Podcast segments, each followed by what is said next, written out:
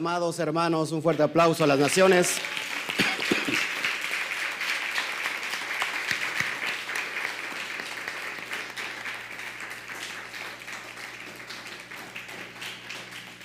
Pues estamos muy contentos una vez más hoy, en este día, todos desvelados. Ayer su, persona, su, yo me acosté cerca de tres y media de la mañana. Los invitados que teníamos en casa no se querían ir. Ya los corríamos una y otra vez. Se fueron a las dos de la mañana casi. Imagínense que ya llegaron también a su casa. No, no es para, nada, es, el, un placer. Nos quedamos después del Shabbat, después de la transmisión de en vivo, nos quedamos a la cena y seguimos hablando de cosas importantes y se nos va la noche, se nos va la noche. Y bueno, estamos un poquito como, como desmañanados, este, como lampareados, pero estamos aquí con todo, con todo el amor posible. Saludamos a todos los que nos empiezan a ver ya, estamos ya listos para transmitir en vivo.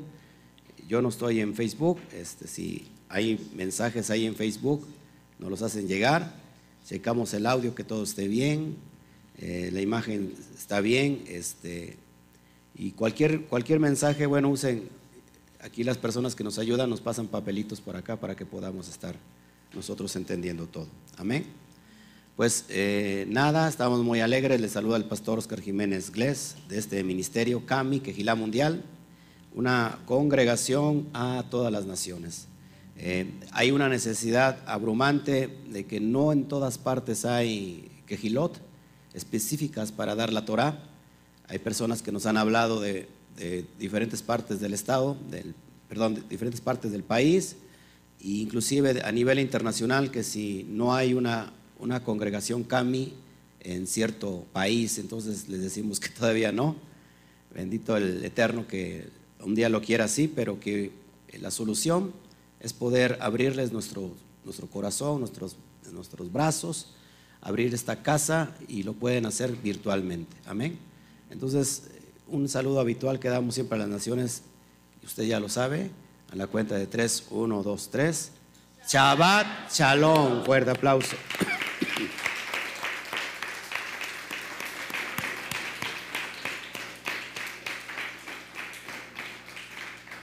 Bueno, pues eh, vamos a meternos de lleno. Ayer estábamos viendo el estudio de John Hakipurín o John Kippur. ¿Se acuerdan qué significa Kippur?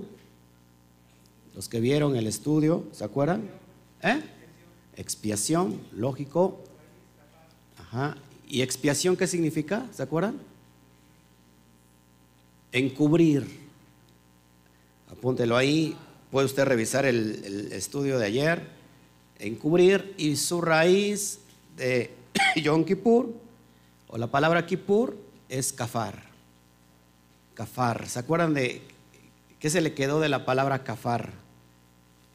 Específicamente, sellar, cubrir, sellar con brea, sí, todo eso, perdonar, condonar, ¿sí? Eso es lo que significa cubrir y precisamente tenemos un día muy específico que vamos rumbo a él durante estos días que están próximos, martes al atardecer.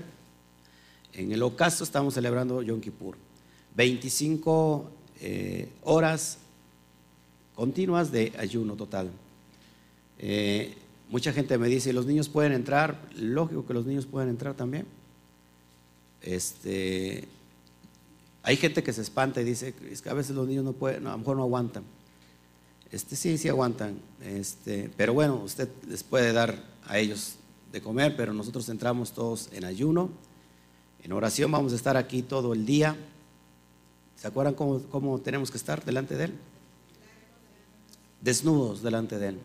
No hay nada que se pueda ocultar. Venimos todos de blanco. Ahorita vamos a entender por qué de blanco. Porque el Cohen Gadol en ese día entraba de lino blanco.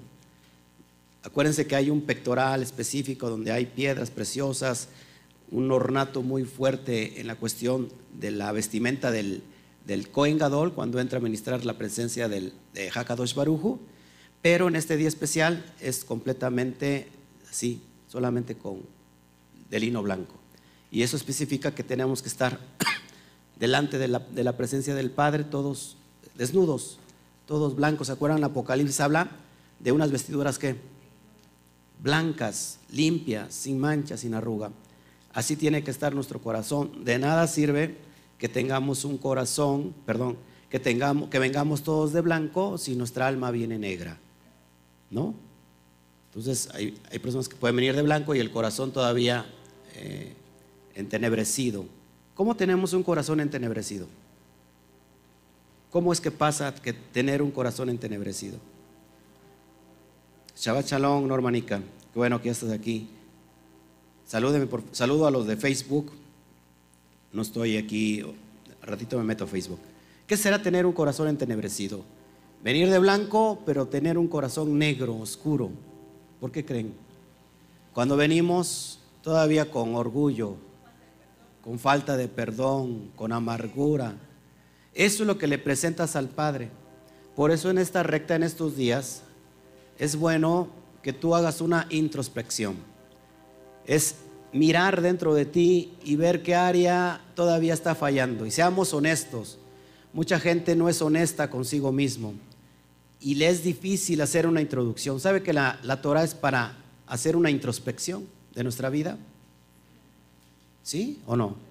¿Dónde está el reino, el Malchut Shamaim? ¿Dónde está el reino de los cielos? Dijo el Mashiach, el reino de los cielos, el Malchut Shamaim, el Malchut Elohim, está dentro de vosotros.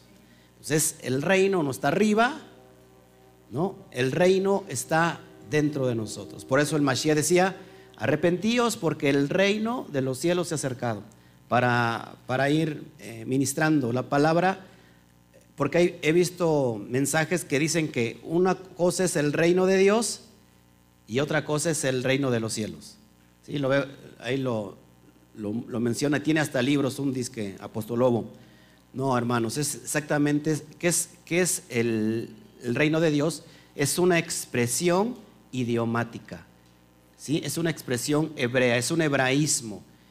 Eh, el, reino de Dios y el reino de los cielos es exactamente lo mismo. ¿Por qué dicen el reino de los cielos? Para no mencionar el nombre de Elohim. Entonces, en hebreo es Malhut Shamaim o Malhut Elohim. Es lo mismo. Entonces el Malhut Elohim o el Malhut Shamaim o el reino de Dios o el reino de los cielos no está arriba, está dentro de nosotros. Así lo dijo el Mashiach. Entonces imagínate cómo tiene que estar tu, corazón ese día. Y yo digo, y, yo le aumento, porque mucha gente a lo mejor puede poner de pretexto, voy a estar mal todo el año y total me presento a Yom Kippur completamente ya eh, limpio. Este, no está mala idea, pero realmente la Torah nos manda a estar limpios delante de él. La Torah se vive, la Torah es experimental, se, tiene que experimentar, llevar a cabo para que nosotros tengamos una vida conforme a la Torah. Si nosotros nos basamos en todo lo que está escrito, ¿ustedes creen que el Eterno es mentiroso? ¿Ustedes creen que, que las cosas nos van a salir bien si nosotros hacemos lo que está escrito? ¿Lo llevamos a cabo? Nos va a salir bien. Deuteronomio 28, 29 dice y pone que, escojas el bien y el mal, la vida y la muerte. Si nosotros cumplimos la vida, si nosotros cumplimos hacer lo bueno, dice, todas estas bendiciones te seguirán, a donde quiera que fueres. Entonces, hermanos, yo digo que la Torah se vive cada día. La Torah no es para vivirla aquí, solamente en la quejilá. La Torah se tiene que vivir también allá afuera. Allá afuera es donde se necesita. Allá afuera donde se de repente se te gana un loco, el lugar que te vas metiendo en el estacionamiento y se mete a la fuerza. Ahí es donde necesitamos la Torah, porque es inmediatamente ahí contestamos, ¿no? Pues no estamos en la quejilá y aquí sí me puedo armar de valor, pero es ahí donde se necesita la Torah, no solamente aquí, se necesita también allá afuera. Y yo creo que solamente eso lo da el Eterno cuando nosotros ponemos por obra todos sus mandamientos. Amén. Bueno, entonces ayer, ayer nos quedamos en la, en, la, en la primera parte que dimos y habíamos hablado que íbamos a dar el orden de Yom Kippur según Levítico 16 y ahorita lo vamos a escudriñar. Inmediatamente después voy a dar eh, todo lo que tiene que ver el significado espiritual de Yom Kippur, la profundidad. Amén. Apunte esto en su corazón. No podemos entrar a la presencia del Eterno si no hay shalom. Si entramos en Shalom, salimos en Shalom. ¿Sí? Entonces, hubo cuatro rabinos que entraron al Gadedén, al paraíso. El primero dice que no lo pudo resistir y salió loco. El segundo se murió. El tercero no entendió, no entendió lo que vio. Todos vieron a Elohim, pero el tercero no entendió, se quedó en la nada. Y el único que pudo entrar y salir fue Rabí Akiva, que entró en Shalom y salió en Shalom. ¿Qué significa? Entonces, que muchas veces nosotros tenemos pensado que el, reino de los cielos está en una dimensión inalcanzable que tú no la puedes alcanzar. Estar en Shalom es estar. ¿Por qué crees que, Él entró en Shalom, en paz? Porque el reino de, los cielos está en nosotros. El, reino, el Malhut Shamaim está en nosotros y sabemos que, que cuando está en nosotros tenemos esa comunión con el Padre. Amén. Entonces, eso yo les recomiendo que hagamos. Todos los días es una oportunidad de, experimentar la Torah, de iniciar un nuevo día, un tiempo de oportunidad. Este, no solamente en el Yom Kippur, sino todos los días. Tienes una tremenda oportunidad de levantarte, de pedir perdón al Eterno por lo que hayas cometido. ¿Cuántas personas saben o conocen que a veces se peca inconscientemente? A veces no sabes que pecaste y lo hiciste sin saberlo. Lo hiciste sin saberlo. ¿Qué pasa? Pues tienes que venir ante el Padre y decir, Padre, te pido perdón por cualquier pecado. Pecado de omisión, o sea que no sabes que pecaste.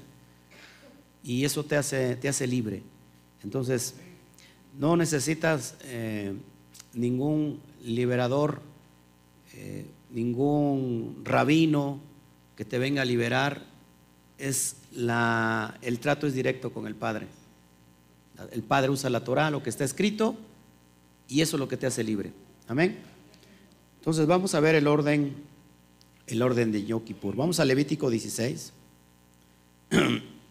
y todo el título de Levítico 16 tiene que ver con el día de la expiación. Amén.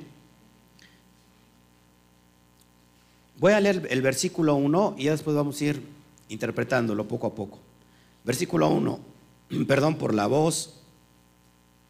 Dice así, habló Yahweh a Moshe después de la muerte de los dos hijos de Aarón, cuando se acercaron delante de Yahweh y murieron. ¿Se acuerdan por qué murieron? Los hijos de Aarón. Fuego extraño.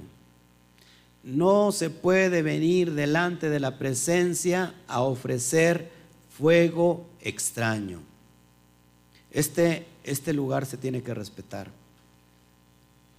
Es muy importante entender eso. No solamente, hay mucha gente que dice, por ejemplo, los pastores, tienen sus hijos, normalmente los hijos de los pastores son qué? Pastores, ¿no? O sea, se le hereda, sí, porque pues, ¿quién va a dirigir la iglesia? No, que se, lo, que se le quede a otro hermano, mejor que se le quede a mi hijo, ¿no? Para que se siga todo el linaje ahí. No necesariamente, porque yo creo que el ser pastor tiene que venir de un llamado, una vocación a hacerlo. No porque el hombre se ponga y dice, de la noche a la mañana quiero ser pastor, abro mi quejilá y ya todo bien. No, no, no, hermanos, tiene que haber un llamado. Yo en este caso recibí un llamado y no lo quería. Yo dije, yo no quiero ser pastor mucha gente que piensa que yo eh, quise ser pastor a la fuerza. No, hermanos, yo realmente tenía mi trabajo y estaba yo bien mal porque necesitaba del Eterno. Pero cuando Él me llama, pues me llamó y bueno, lo que se ve no se juzga. Hay frutos que están demostrando lo que, lo que es el llamado. En este caso, mi hijo este, no necesariamente tiene que ser pastor. Pero ¿qué hacen los hijos normalmente de los líderes? Que quieren imitar al padre lo que hace y ellos quieren hacerlo conforme a su voluntad, lo quieren hacer conforme ellos lo creen y ¿qué pasa? Se termina haciendo fuego extraño. Tenemos que tener mucho cuidado de no hacer fuego extraño. Este lugar se respeta, ¿sí? Y vamos a ver entonces el orden. Fíjate.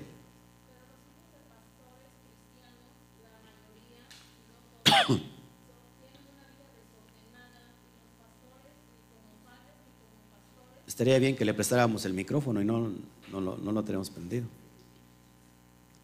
Sí, para que podamos notar eh, esa expresión, porque, hermanos, sí hay un desapego a la, santidad, hay, un desapego a, vivir Kadosh, y, creo que la, Biblia es bien clara, o sea, nos muestra casos muy concretos de, lo que, de lo que estamos viviendo, del temor, de la reverencia que tenemos que tener delante de Yahweh.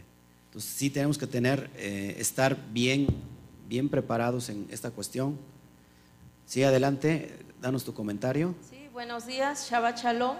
Este, me llamo Rocío Pulido, vengo de la cristiandad y la verdad, qué decepcionante es que la mayoría de los hijos de pastores eh, viven una vida, llevan una vida muy desordenada. O sea, no desordenada, muy desordenada. Llevan una vida de alcoholismo, eh, cigarros, eh, adulterio, fornicación. Y los papás no les dicen nada, ni como pastores, ni como padres de familia, les llaman la atención. Entonces, debido a esto, las iglesias están pues para llorar, hermanos.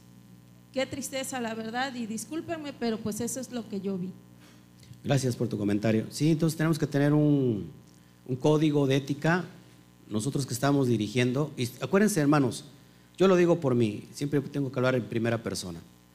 Nosotros somos, o al menos yo y todos los que están representando la Torah, somos personajes públicos, personajes que estamos eh, ¿cómo se puede decir? Al escrutinio público.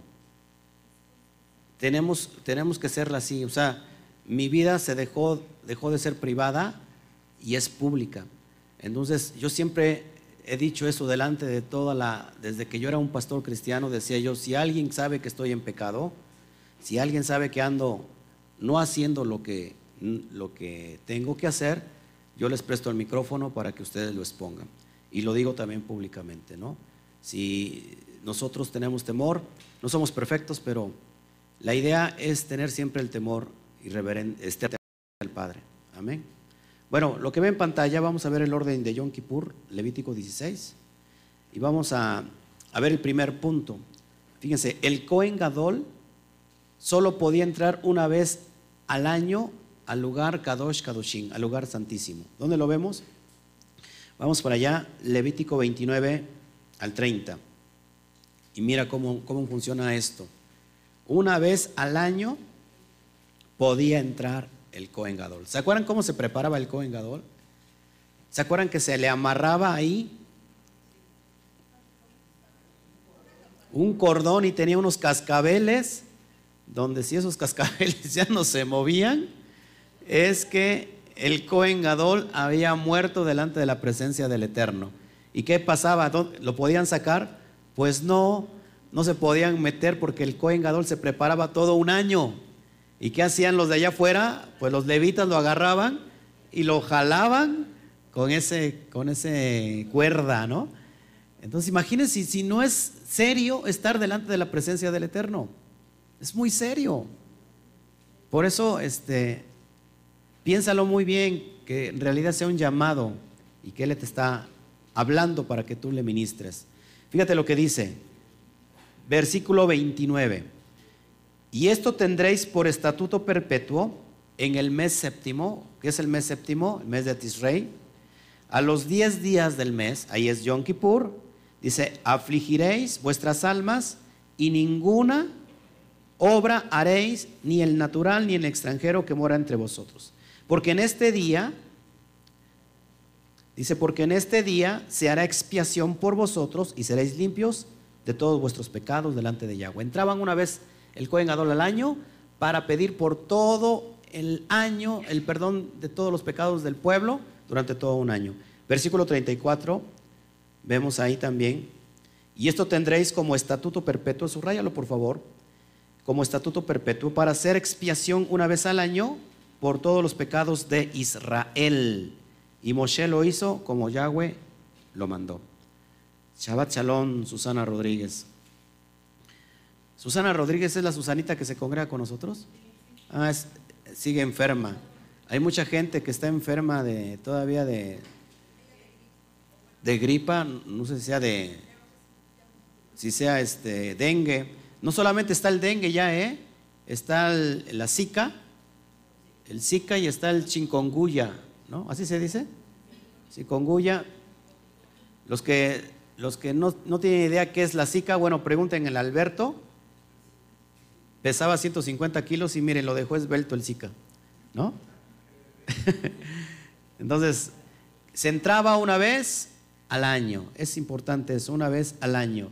Nosotros, hermano, fíjense, podemos entrar confiadamente al trono de la gracia para recibir el oportuno socorro. Gracias a un Cohen Gadol perfecto, Sadik, Yeshua HaMashiach. Amén. Una vez al año. Número dos, es un Shabbat alto y un día de aflicción. Lo acabamos de leer también el 29-31. ¿Qué es un Shabbat, alto, hermanos? Un Shabbatón. Es un día de guardar, de no trabajar, de no hacer trabajar a nadie. Dice que tiene dengue nuestra hermana. Vamos a seguir orando por usted, mi hermanita. Gloria al Eterno que, que los que no le has dado dengue, los que ya les dieron y están acá, bueno, gloria al Eterno, pero no nos expongamos tampoco. Entonces es día de aflicción nacional, es decir, Israel entra en aflicción. No solamente el, lugar, el país, eh, sino en todas las naciones se hace ayuno total, ¿sí? Por la nación. Amén. Otra característica, entraba con un becerro para expiación y un carnero para holocausto. Eso lo vemos en el versículo 3. Vamos para allá, por favor, lo vamos a ir leyendo.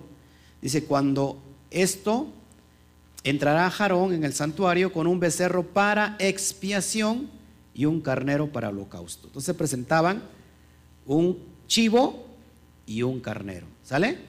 Uno para expiar y otro para consagrar, para levantar holocausto. ¿Qué es holocausto? ¿Se acuerdan? ¿Qué es un holocausto?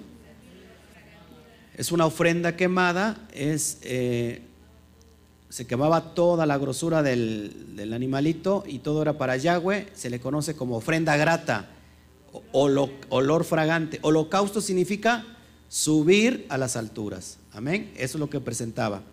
Ahorita vamos a entender por qué un chivo y por qué un carnero. Número cuatro, se vestía completamente de lino.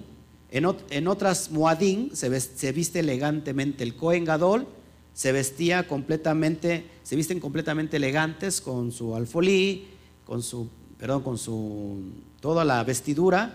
Y, pero en Yom Kippur dice que solamente de lino. Vamos a ver el versículo 4. El verso 4 dice, se vestía la túnica santa de lino y sobre su cuerpo tendrá calzoncillos de lino y se ceñirá el cinto de lino y la mitra del lino se cubrirá. Son las santas vestiduras, con ellas se ha de vestir después de lavar su, cuerpo con agua. ¿Qué es esto?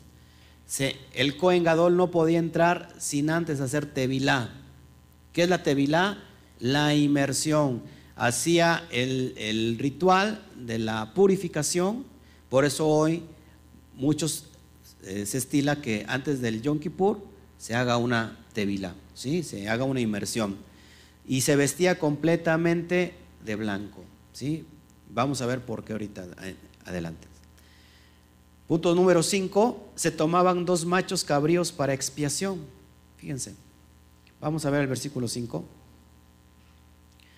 Dice, y de, la, y de la congregación de los Bene Israel tomarán dos machos cabríos para expiación y un carnero para holocausto. Entonces, dos para el pueblo de Israel, dos y un carnero. ¿Sale? Versículo 6. El becerro es para hacer expiación por él. O sea, el carnero era para hacer expiación por Ajarón y su familia. Fíjate lo que dice el versículo 6. Y hará, y hará traer el becerro de la expiación que es suyo y hará la reconciliación por sí y por su casa. ¿Por qué tenía que haber una reconciliación en el Cohen Gadol a Jarón? Bueno, pues porque, porque así es, es, es, justo y es necesario que haga el, el, Cohen Gadol en ese tiempo. Versículo 7. El hermano Toño está en el tercer cielo. Este, ¿Qué tal están los chivos allá? Se está imaginando ahí. Hermano, dele, un pellizco por ahí de mi parte. Este, hermana, con todo permiso, tiene usted autorización para que se despierte. Si no le damos la regla, este, ¿verdad? Ahí para que le dé. Si está contando las ovejas, dice, ya quiero estar en Yom Kippur. ¿Te acuerdas qué es el contar de las ovejitas? Pues ya, ya estoy en Yom Kippur. Es que está muy desvelado, estamos muy desvelados realmente. Pero que el Eterno le dé fuerza. Y si no, pues que la hermana se lo refrende a través de un fuerte pellizco. Los cabríos serían sorteados, uno para Donai, es muy importante, uno para Donai y el otro para Azazel. Vamos a ver del versículo 7 al 8. Después tomará los dos machos cabríos, es decir, dos chivos, y le presentará delante de Yahweh a la puerta del tabernáculo de reunión, fíjate, y echará suertes a Jarón sobre los dos machos cabríos una suerte para Yahweh, es decir, uno va destinado para Yahweh, para Donai, y otro es para Azazel. Ahorita vamos a ver quién demonios es Azazel. ¿Sale? Seguimos adelante. ¿eh? Pues es, un, es el demonio, es un demonio, lógico. Vamos para allá. 8. El cabrito de Adonai era ofrecido en expiación. Esta es ofrenda por el pecado. ¿El pecado de quién? ¿De quién? Del pueblo. Vamos a ver, versículo 9. Y hará traer a Jarón el macho cabrío sobre el cual cayere la suerte para Elohim, para Adonai, y lo ofrecerá en expiación. Acuérdense que es para perdón del pecado nacional de Israel. Amén. Versículo, versículo 9, que diga este. Punto número 9. El cabrito para Sacel se presentaba vivo para hacer reconciliación esto es expiación por el pueblo, perdón, entonces me equivoqué. El otro es por expiación, perdón, hermano Toño. Yo veo que el que está durmiendo soy yo. ya me pegó y me contagió. El cabrito dice que se presentaba para hacer, se presentaba vivo para hacer reconciliación. Esto es expiación por el pueblo. Vamos a ver versículo 10. Dice, mas el macho cabrío, sobre el cual cayere la suerte por Azazel, lo presentará vivo delante de Yahweh para hacer reconciliación sobre él para enviarlo a Azazel al desierto. Azazel, ahorita lo vamos a ver, es un demonio que habitaba en el desierto, se le conoce como el Satán, ¿sí? Para, es decir, vamos a darle esa ofrenda al Satán porque no queremos, no queremos tener nada con él, al diablo con el diablo, es decir, echamos al diablo al diablo, ya no queremos, es decir, soltar todo, sí, e, eso significaba, y ahorita lo vamos a ver, porque es bien importante porque dices, ¿cómo le, ¿cómo le ofreces una ofrenda al diablo, no? Al demonio. Pero ahorita lo vamos a ver el contexto de lo que es esto, este paso. Versículo eh, número 10.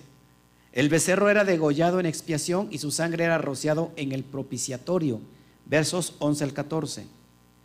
Y hará traer a Jarón el becerro que era para expiación suya y hará la reconciliación por sí y por su casa y degollará en expiación el becerro que es suyo. Versículo 14.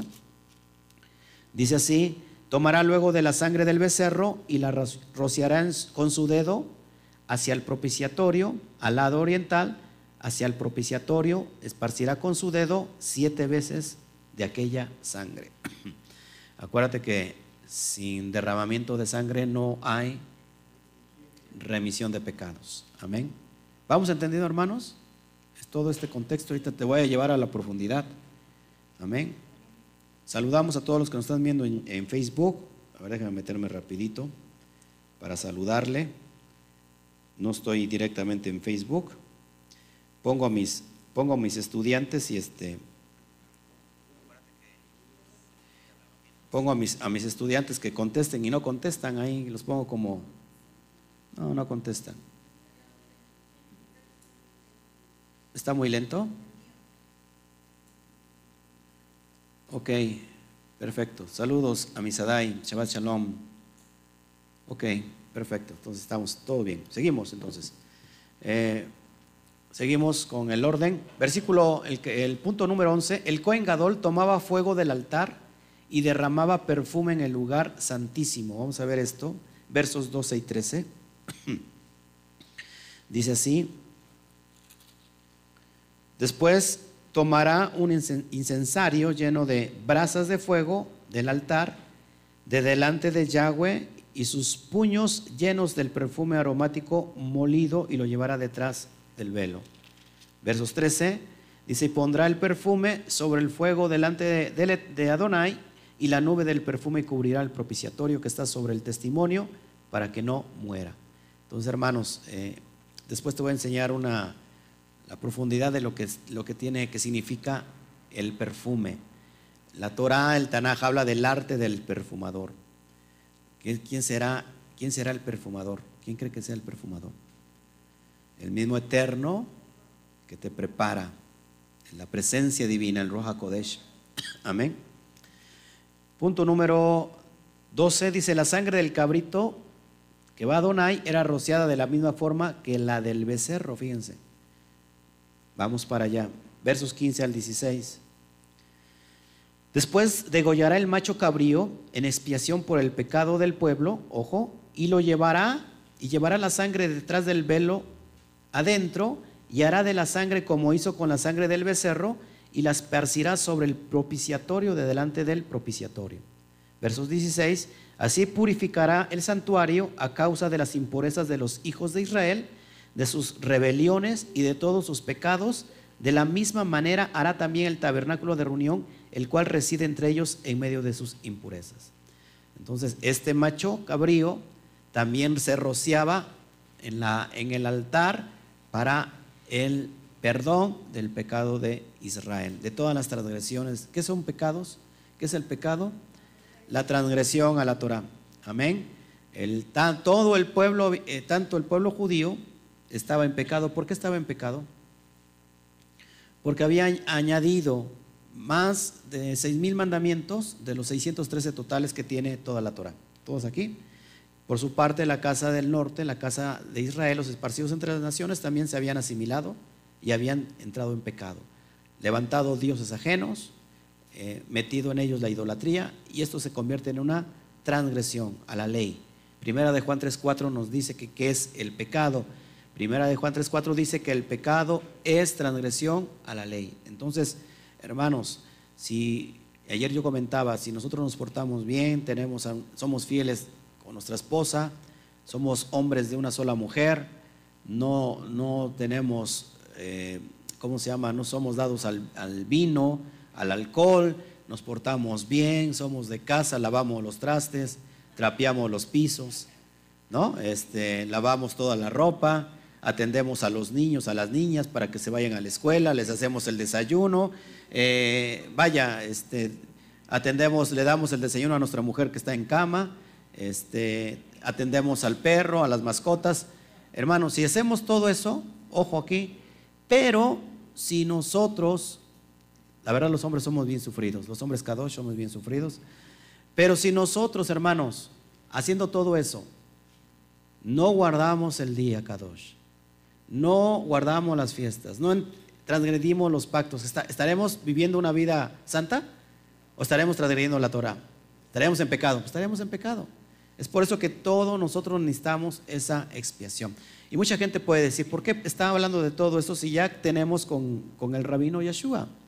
Ya es suficiente, él no hizo todo esto por nosotros. Y sí, sí lo hizo, pero no significa que tú y yo no tenemos que hacer nada. Tú y yo tenemos que seguir con su sangre, ¿qué hizo? Que los que estábamos lejos nos hizo cercanos, que estábamos sin lejos de la ciudadanía de Israel, ahora en el Mashiach somos de Israel. ¿Qué dice entonces? ¿Ya no hagas nada? No, ahora ya estás listo para que puedas obedecer la, ley y la Torah. Amén. Versículo, perdón, punto número 13. ¿Se dan cuenta que sí estoy bien desmañanado? Dice, así se purificaba el santuario y el tabernáculo, versos 16. Así purificará el santuario a causa de las impurezas de los Bene Israel, de sus rebeliones y de todos sus pecados. De la misma manera hará también el tabernáculo de reunión, el cual reside entre ellos en medio de sus impurezas. Punto número 14. Nadie podía entrar al tabernáculo mientras lo purificaban. Eso es muy importante. Versículo 17 dice, ningún hombre estará en el tabernáculo de reunión cuando él entrare a hacer la expiación en el santuario. Hará hasta que se, él salga y hayan hecho la expiación por sí, por su casa y por toda la congregación de Israel. Se lo tomaba muy en serio, como también nosotros lo tenemos que tomar muy en serio. Punto 15 dice, el altar era expiado de la misma forma con la sangre del becerro y del cabrito. 18 al 19 dice, saldrá al altar que está delante de Yahweh, lo expiará y tomará de la sangre del becerro y de la sangre del macho cabrío y lo pondrá sobre los cuernos del altar alrededor y esparcirá sobre él de la sangre con sus, con sus dedos siete veces y lo limpiará y lo santificará de las inmundicias de los Bene Israel. Número 7, acuérdense, número 7 es el 7 de la perfección, el 7 de la totalidad. Seis días hizo al hombre, en el sexto día, perdón, hizo al hombre y todo lo demás, y al séptimo reposó de la obra que había hecho. Amén. Punto, punto 16 dice, al terminar la expiación, traían al cabrito vivo, ponían sus manos sobre él, y él confesaba los pecados de Israel, y luego lo enviaba al desierto a donde vive Azazel. Versos 20 al 22. ¿Le suena familiar esto? ¿Sí le suena esto? ¿Familiar o no? Vamos allá para, vamos a ver el versículo 20 al 22. Dice, cuando hubiere acabado de expiar el santuario y el tabernáculo de reunión y el altar, hará traer al macho cabrío vivo. Acuérdense que este macho era para quién? Para Azazel. Y pondrá a Jarón sus dos manos sobre la cabeza del macho cabrío y confesará sobre él todas las iniquidades de los hijos de Israel todas sus rebeliones y todos sus pecados, poniéndolo así sobre la cabeza del macho cabrío y lo enviará al desierto por mano de un hombre destinado para esto. ¿Qué presentaba eso? La transferencia, ¿sí? Transferencia del pecado. Se tomaba, ponía las dos manos sobre el animalito, confesaba, ojo, que no era, no era el pecado o no era el pecado personal, sino era el pecado de todo el pueblo. Confesaba todos los pecados, hemos traído la Torah del Eterno, te hemos dado la espalda, no hemos hecho techubá completa, hemos eh, vivido en idolatría, en paganismo, taca, y confesaba los pecados. Esos pecados eran transmitidos al animalito, al chivo expiatorio. Y la inocencia de ese animalito era transmitida para el pueblo. ¿En quién vemos ese rol profético. ¿Se acuerdan? En el Mashiach. Mucha gente no sabe que inclusive este macho cabrío, que es para Sacer, está conectado con el Mashiach. Ahorita lo van a entender por qué. Es impresionante esto. Amén. Hay un hombre que se preparaba, el hombre también dice que una vez que, lo que los llevaban, ahorita lo vamos a ver, cuenta la, la tradición, los llevaba fuera, fuera de Israel, y lo despeñaba. Y este animal, este animalito se le amarraba un cordón rojo y te lo vamos a ver por qué. Y ese cordón tiene que ver con un animalito también, otro animalito, que es de donde saca el color de la grana, es un gusanito y te lo vas a entender. Y cuando este hombre regresaba no podía entrar al pueblo, tenía que hacerse otro lavado ritual, no podía entrar nada más porque sí. Ahorita vamos a entender, es precioso esto, mucha gente le aburre la, profundidad, pero a los Bene Israel les gusta esto porque es algo tan profundo que no se puede entender. Y esto nos certifica una vez más que estamos correctos, creyendo en el Mashiach verdadero. Amén. Otro punto, al terminar, el Cohen Gadol se quita sus vestiduras de lino y hará mitva. Fíjense, antes de entrar al tabernáculo, hacía mitva. Y después de salir, una vez también hacía mitva. Versículo 23-24. Después vendrá Jarón al tabernáculo de reunión y se quitará las vestiduras de lino que había vestido para entrar en el santuario y lo pondrá allí. Lavará luego su cuerpo con agua en el lugar Kadosh Kadoshin y después de ponerse sus vestidos saldrá y hará su holocausto y, holocausto del pueblo y hará la expiación por sí y por el pueblo. Entonces también después de salir hacía mitva, es decir, hacía un lavado ritual de purificación. Amén. ¿Por qué? Pues porque hay muchas implicancias, se tiene que tener mucho respeto.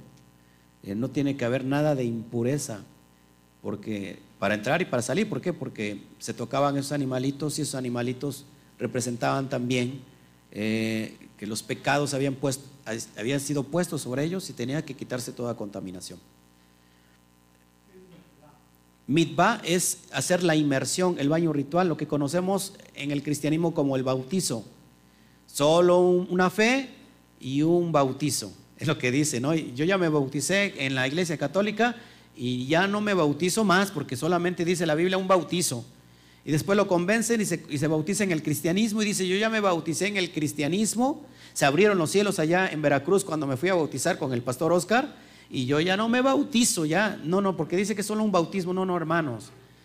La mitba, la tevilá es, o las tevilot se hacen en, diferentes tiempos. Por ejemplo, esto es para hacer un baño de purificación. No solamente se hace mitba para, para hacer la conversión a Israel, se hace mitba o tevilá, las mujeres también para qué?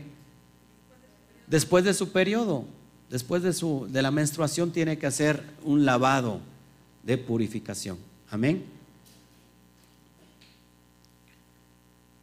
Ya dije, se quema la grosura del sacrificio por el pecado, versículo 25, vamos para allá. Dice así, y se quemará en el altar la grosura del sacrificio por el pecado, holocausto, hermanos, olor grato. Eh, eh, punto 19 dice el que, el que lleva a Sacel hará mitba antes de devolver al campamento, versículo 26.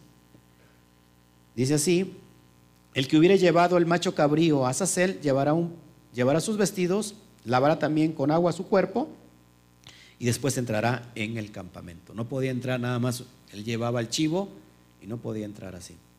Amén. Punto 20 dice, el becerro y el cabrito de Adonai, de Adonai son quemados fuera del campamento. Fíjate, versículo 27. Y sacarán fuera del campamento el becerro y el macho cabrío inmolados por el pecado, cuya sangre fue llevada al santuario para hacer expiación, y quemarán al fuego su piel, su carne y su estiércol. Todo, todo era quemado, hermanos. Versos 21 Estoy viendo qué chivo, qué chivo, qué macho cabrío de la lista de acá para enviarlo a Sacel. No doy. No, el hermano Toño es.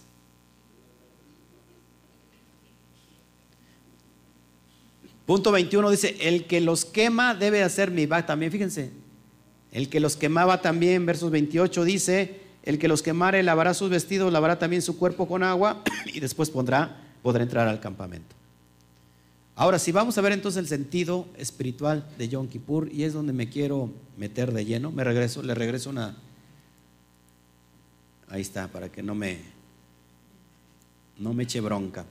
Vamos a entrar a ver el sentido espiritual. Déjeme saludar a todos.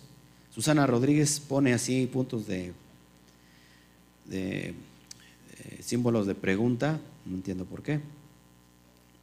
si eres tan amable, Susana, de poner tu duda y la, y, la contestamos. Freddy, Manuel, Shabbat Shalom para todos. El hermano Freddy, el Aj Freddy nos escribe desde Colombia.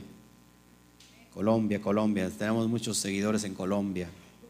Gloria al Eterno. Bueno, vamos a meternos en este punto ya neurálgico, donde converge todo el sentido, todo el sentido y el propósito de Yom Kippur el sentido espiritual de Yom Kippur. ¿Sale, mis hermanos? Ok. Váyalo apuntando, por favor. El macho ofrecido para Yahweh, para Adonai, o el cabrío Adonai, era una ofrenda por el pecado. ¿Cuál es el sentido espiritual? Yeshua representa también este cordero en el madero. ¿Mm? Vamos a ver Romanos 8.3. Dice, pues lo que la ley no pudo hacer, ¿cuál ley? ¿La Torah? ¿O la ley rabínica? ya que era débil por causa de la carne, está hablando aquí de las obras de la ley, de los takanot, de las leyes rabínicas, no de la ley del eterno.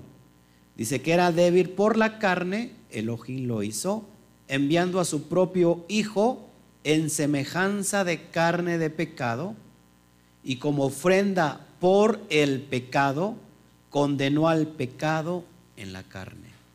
Entonces, este macho ofrecido para Adonai representaba también espiritualmente, mesiánicamente, proféticamente a Yeshua, en, ese, en esa marca, en esa, en esa taf, ¿sí?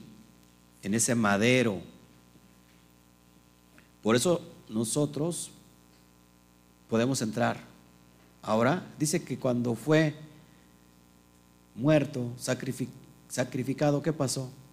Se oyó un gran estruendo y se partió el velo en dos, de arriba para abajo.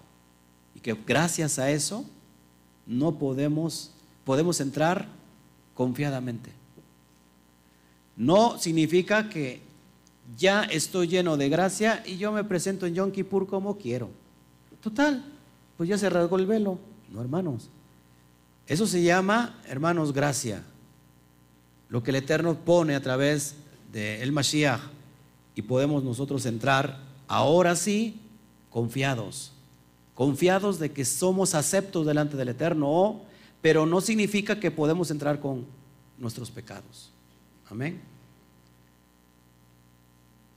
Dice, en vista de recién comienzo no entiendo aún muchos términos, sin embargo espero poder crecer espiritualmente. Saludos. Bertita Palafox. Saludos, Bertita Palafox.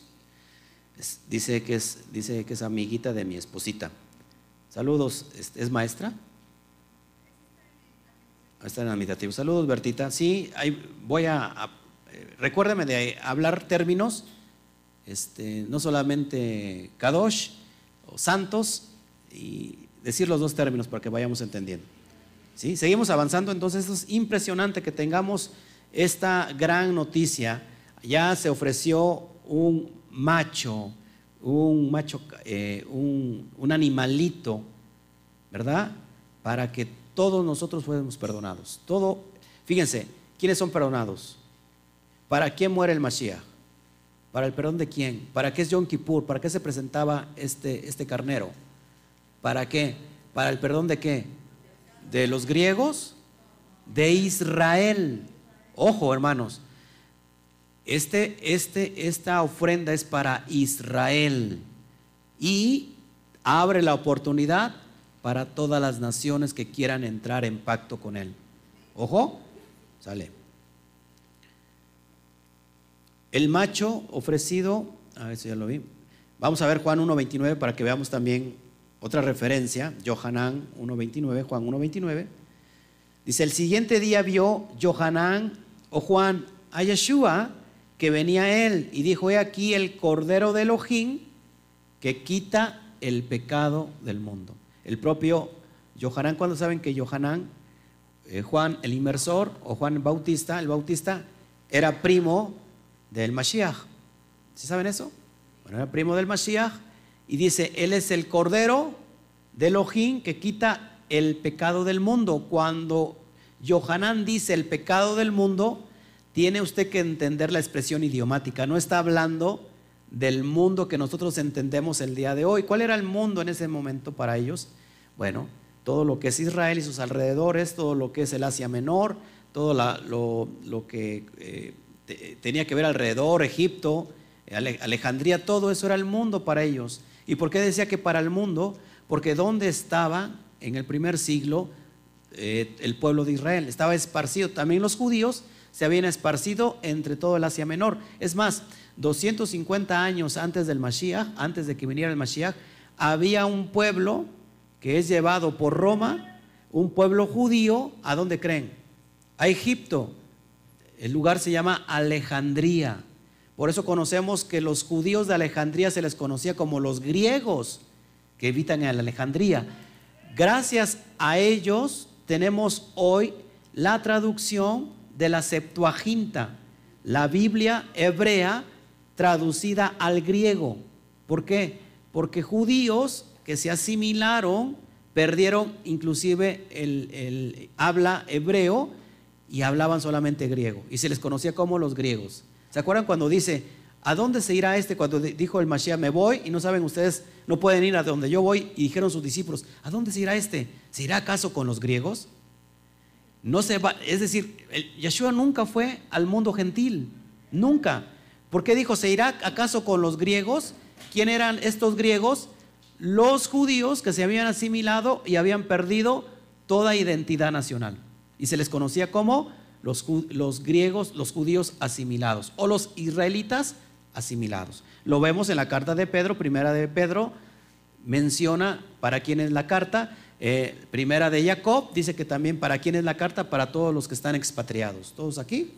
Sigamos. Entonces, el propio Juan decía, es para quitar el pecado del mundo refiriéndose a, solamente a Israel. Te lo acabo de enseñar en Levítico 16. Amén. Para el que guarda la Torah. Dice, las ofrendas son para el pueblo y los que abracen los pactos de Yahweh. Amén. Sigamos adelante. El macho cabrío por Azazel era ofrecido como expiación por el pueblo y era llevado a las afueras de Israel cargaban sobre él todos los pecados del pueblo y era arrojado el animalito despeñado desde el risco de la montaña del desierto. Tú dirás, pobrecito animalito, qué culpa, qué culpa, ¿no? Es decir, diablo, Satán, no queremos nada contigo, ¿sí? Ahí está, al, diablo con el diablo. Mandamos al diablo, mandamos al cuerno, por un cuerno al diablo, es lo que significaba. No queremos nada con Satán, mandamos por un cuerno al diablo. Y regresábamos esa, es decir, no era una ofrenda de gratitud, no era una ofrenda de, levantarle, este, ¿cómo se puede decir? Este, una gratitud al Satán, es decir, no queremos nada contigo. No sé si me explico. Ahora, ese chivo para Sacel también está representado en el Mashiach. Ahorita te vas a entender por qué. Dice que se amarraba un cordón color carmesí en los cuernitos del animal.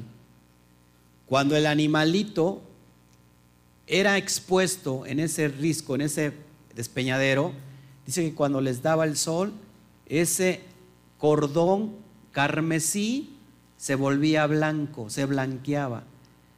Un simbología de que, ¿se acuerdan lo que dice el Tanaj? Si tus pecados fueran tan rojos como la grana, yo los haré blanquear. Es decir, que cuando ese cordón teñido de grana, que tiene que ver con sangre, con la sangre, una vez que le daba el sol, se blanqueaba, es decir, Yahweh ha perdonado el pecado del pueblo de Israel. Eso es bien importante. Y ahorita vamos a ver por qué ese cordón tiene que ver también con el Mashiach. Es impresionante. Por eso no se pierda ningún detalle de lo que estoy hablando, me estoy yendo muy lento. Es para que podamos entender todo este contexto. A mí me interesa que te quede muy claro esto. ¿Por qué celebrar Yom Kippur? ¿Por qué tenemos que celebrarlo? ¿Por qué tenemos que entrar en ayuno? Pues porque es necesario. Y que todo esto está con un rol mesiánico. Todo está, ¿cómo se llama?, dirigido al Mashiach. Y si nosotros creemos en el Mashiach o en el Mesías, pues tenemos que llevar a cabo ser obediente por lo que está estipulado. El propio Mesías, el propio Mashiach, dijo que él no vino a quitar, a anular, a destruir, a hacer a un lado la ley y los profetas. Él no, la vino a, él no lo vino a anular, sino lo vino a cumplir. Eh, eso lo vemos en dónde? Mateo 5, 17 al 19. Él no vino a echar para abajo eso. Lo vino a cumplir. ¿Para qué? Para que tú y yo lo cumpliésemos también. Amén. Seguimos adelante. Azazel era considerado uno de los ángeles caídos. Nefilín, la palabra Nefilín viene de Nafar. Nafar tiene que ver con la palabra caer. Entonces los Nefilín que vemos en, en Génesis 6, ¿se acuerdan? No son otras sino que demonios que caídos. Esos son los Nefilín. Y se adoraba desde tiempos antiguos se veneraba a este demonio llamado Azazel. Lo que usted está viendo ahí en pantalla es real. Se adoraba a ese demonio como tal. Es un demonio que le rendían culto, es más, le ofrecían sacrificios humanos a este demonio. Por eso esta ofrenda era levantada para Azazel, para este Hasatán, para este Satán, y decirle, ¿sabes qué? No queremos nada contigo. Entonces, Nefilín no es otra cosa que ángeles caídos. ¿Sí? ¿Estamos aquí? Es, ¿Qué es un demonio? Un ángel caído. Un ángel que estuvo en la presencia del Eterno y por su rebelión fue echado a tierra, fue, fue caído, por eso tienen un poder también ellos. Según el Talmud, en el apartado de la Mishnah, Talmud es la tradición oral, el Talmud, para que me entienda, sobre todo eh, Bertita que me está escuchando, eh, hay eh, el judaísmo, no solamente tiene la Torah escrita, la Biblia escrita, sino que también tiene otra Biblia, otra Torah que se llama Torah oral. Eso lo conocemos como el Talmud, ¿sale? En el apartado de la Mishnah dice que al chivo expiatorio se le ataba una cinta de lana púrpura sobre su cabeza en dirección al lugar donde debería ser enviado. Y ahorita vamos a ver por qué la lana púrpura, cuando te lo acabo de decir hace un ratito. ¿Poco no le parece impresionante todos estos, estos, este, estos detalles, estos temas tan poderosos? ¿Cuánto en la cristiandad podríamos entender todo esto? Es más, ni siquiera sabíamos qué significaba Kippur. Es más, ni siquiera sabíamos que existía la palabra Kippur. Conocíamos como expiación y ya. Y, todos conocíamos que el, que el Eterno, perdón, que el Mashiach o que Jesús era el corderito que quita el pecado, ¿no? Pero no entendíamos el por qué. ¿Sí? Eso es impresionante. Seguimos adelante. Lo puede usted bajar llegando a casa. ¿eh? Una vez que el chivo era despeñado al vacío, fíjense, la exposición al sol haría blanquear completamente la cinta púrpura. Es decir, que ese, ese cordón tenía un propósito. ¿Qué significa lo púrpura, lo rojo? Pecado. ¿Qué significa la blancura? La limpieza de los pecados. Caía, ese animalito, era expuesto y el sol hacía su trabajo. Recuerda que el sol se come todo el color, ¿no? Quedaba blanco y era cuando simbólicamente el eterno Yahweh Adonai había perdonado los pecados del pueblo. Pero fíjate lo que dice Isaías 1.18, eso es bien bonito y bien impresionante. Isaías 1.18. Venid luego, dice Yahweh, y estemos qué? A cuenta, si vuestros pecados, pecados fueran como la grana, como la nieve serán emblanquecidos. Si fueran rojos como el carmesí, vendrán a ser como blanca lana. Por eso se amarraba un cordón de lana entintado o tintado con la grana. ¿Qué es la grana? Ahorita vamos a conocer de dónde se extrae la grana, que también está conectado con el Mashiach. Impresionante. Déjeme, déjeme revisar mi chat en el Face. Por favor, me lo quiero llevar muy. Shabbat Shalom desde Tegucigalpa, Honduras. Shabbat Shalom Juventino, Meraz. un fuerte aplauso. Vamos a darle a, a Honduras. Gloria al Eterno.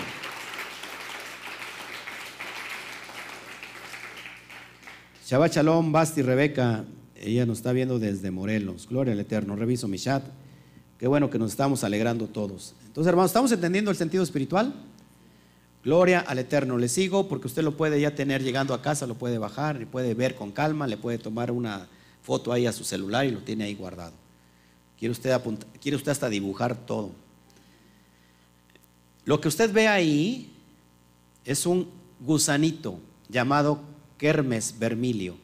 El pigmento natural con que se teñían los textiles de la época antigua se extraía de un insecto gusano llamado Kermes vermilio, también conocido científicamente como Coccus ilicis, del que se extraía un compuesto rojo intenso que dio el nombre al carmín y al carmesí, también llamado como grana.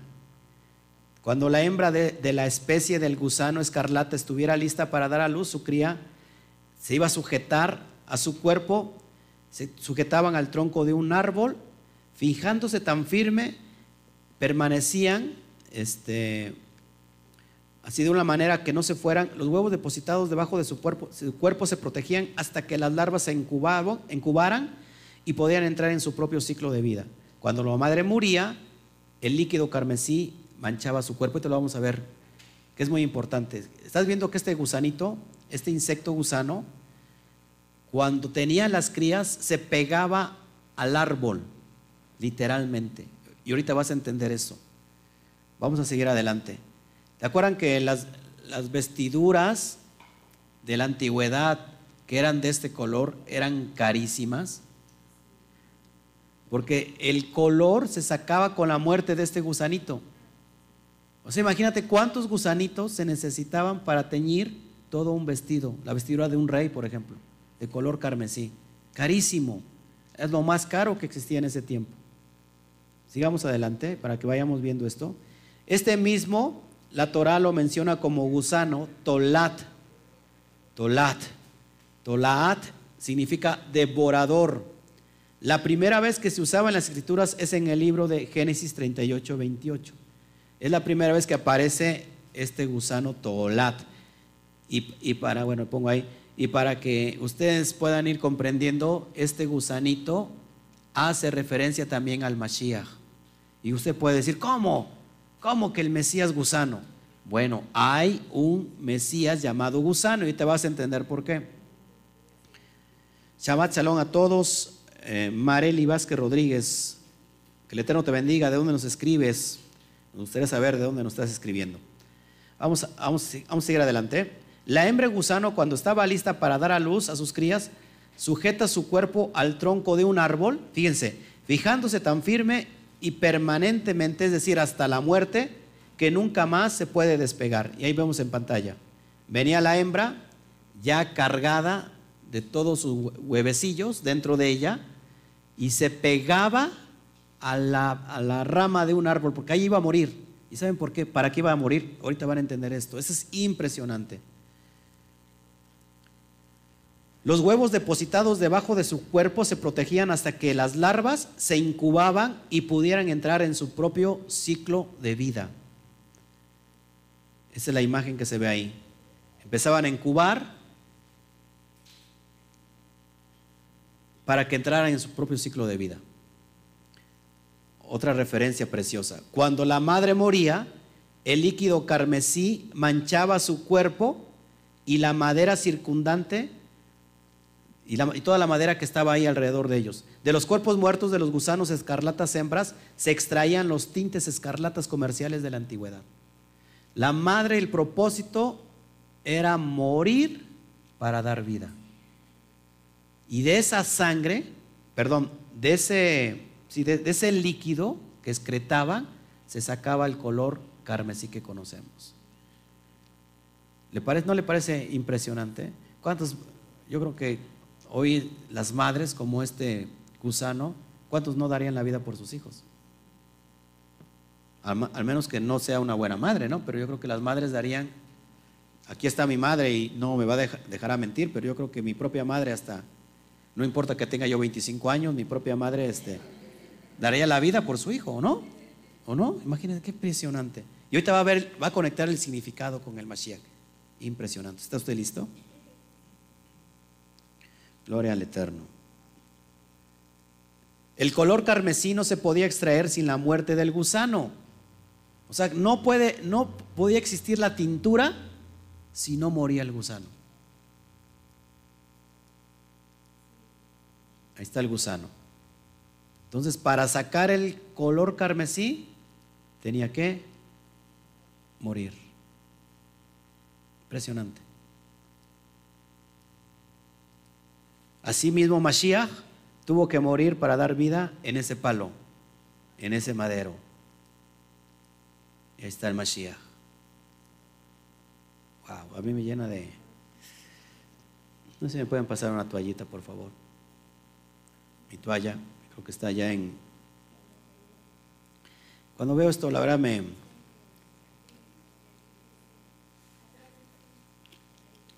Cuando veo esto me emociono Me emociono como no tienen idea, hermanos, porque... Ay, ay, ay. Todo, todo conecta a la perfección. A veces nosotros no entendemos cosas tan impresionantes que me la puedes pasar, no hay ningún problema. Así el mismo Mashiach tuvo que morir. Tuvo que ser expuesto en ese palo, en ese madero, para dar vida. De cierto o cierto, les digo, que si el trigo, el grano de trigo no cae a tierra y muere, queda solo. Pero si muere, fruto en abundancia dará. Por eso nosotros tenemos que morir también. ¿A qué? Al orgullo, al pecado. Gloria al, gloria al Eterno. Seguimos, seguimos, es impresionante. Todo está conectado. Salmos 22, 1 al 6 habla de este Mesías gusano. Elohim, mi Elohim, mi Elohim, ¿por qué me has desamparado? ¿Por qué estás tan lejos de mi salvación y de las palabras de mi clamor? Es el propio Mashiach en ese madero. Versículos, fíjese lo que dice el versículo 6. Mas yo soy gusano, anoqueto loat, y no hombre, aprobio de los hombres y desprecio del pueblo.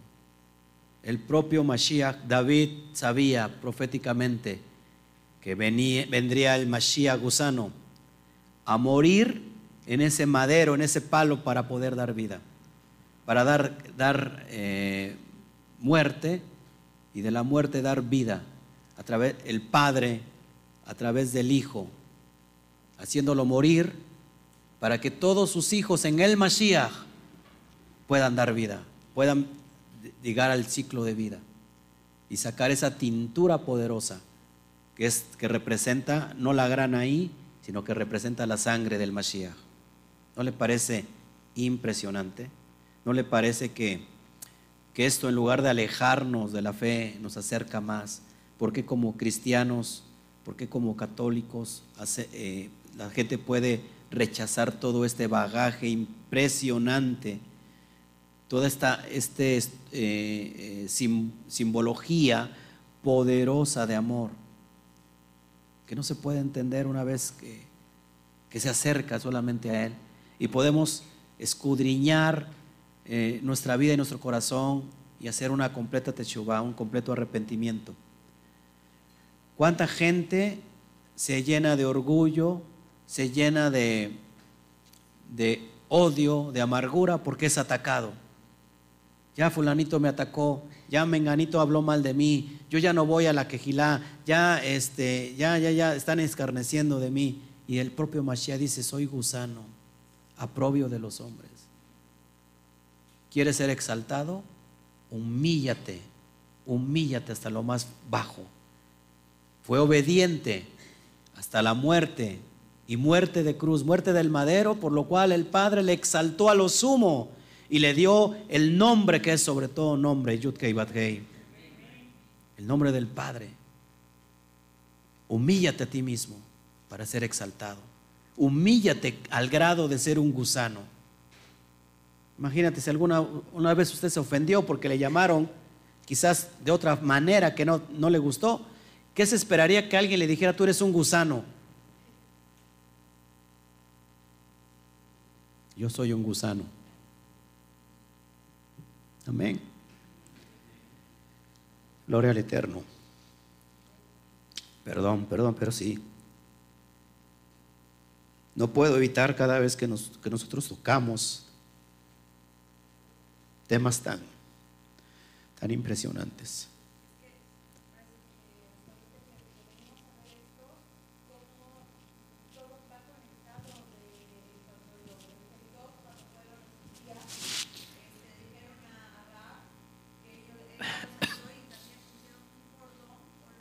Un color, carmesí, con rap. Era profético, hermanos. ¿Cuántas veces queremos tirar la toalla y decimos, tiramos la toalla? Tiro la toalla, me quiero ir, me quiero salir, me quiero ir de la fe, es mejor, estaba yo en el mundo, no, no tenía tantos problemas, desgraciadamente estaba ciego, tú estás ciego, desnudo. Tú eres un, dice, dice en Apocalipsis, tú eres un pobre, miserable, desnudo, ciego. Hermanos, cuando quieras tirar la toalla, fíjate en el Mashiach, fue llamado gusano. Imagínate, el Salmo 22 habla precisamente de la última palabra que dijo el Mashiach. Dios mío, Dios mío, Elohim, Elohim, Elohim, ¿por qué me has abandonado? Y precisamente el Salmo 22 termina con la última letra del alefato hebreo, que son 22 letras, la taf. La taf tiene que ver con la marca, con la señal, con la cruz. Y ahí mismo dice, ¿por qué me has abandonado? Soy un gusano, soy un anoquetolaat. No soy hombre, soy un gusano aprobio de los hombres y menospreciado del pueblo. Y sin embargo, ¿qué dijo en ese madero? Abba, perdónanos porque no sabes, no saben lo que hacen. ¿Cuántos queremos ser gusanos hoy en este día? El hijo pródigo regresó no exigiendo nada. Regresó diciendo, voy a regresar, pero no como un hijo. Voy a regresar como un jornalero. Se regresó siendo inmerecedor de nada. Esa es la actitud correcta que tenemos que tener, que cuando venimos al Padre no tenemos que, pensar que merecemos todo. En realidad no merecemos nada. Nos habíamos malgastado la herencia. Y si al Mashiach lo llamaron gusano, siendo un sádic, siendo un justo, ¿cuántos más nosotros nos esperamos que nos llamen gusano y, y cosas peores? Hay que humillarnos a sí mismo, usar el cel en el ojín, la capacidad de elegir bien, el poder del albedrío para decir yo no quiero ser igual que Elohim, sino yo me humillo a mí mismo. Y esa obediencia te va a llevar a exaltarte a lo grande. Amén. Impresionante. La expiación era solo por los pecados de ignorancia. Vamos a ver esto, Hebreos 9:7. Hebreos 9:7. Pero en el intento solo entra el Cohen Gadol tan solo una vez al año, esa es la versión Kadosh. Dice, y para siempre, y siempre debe de traer sangre, la cual ofrecer, ofrenda para sí mismo y por los pecados cometidos en ignorancia por el pueblo. La ignorancia, hermanos, es un pecado.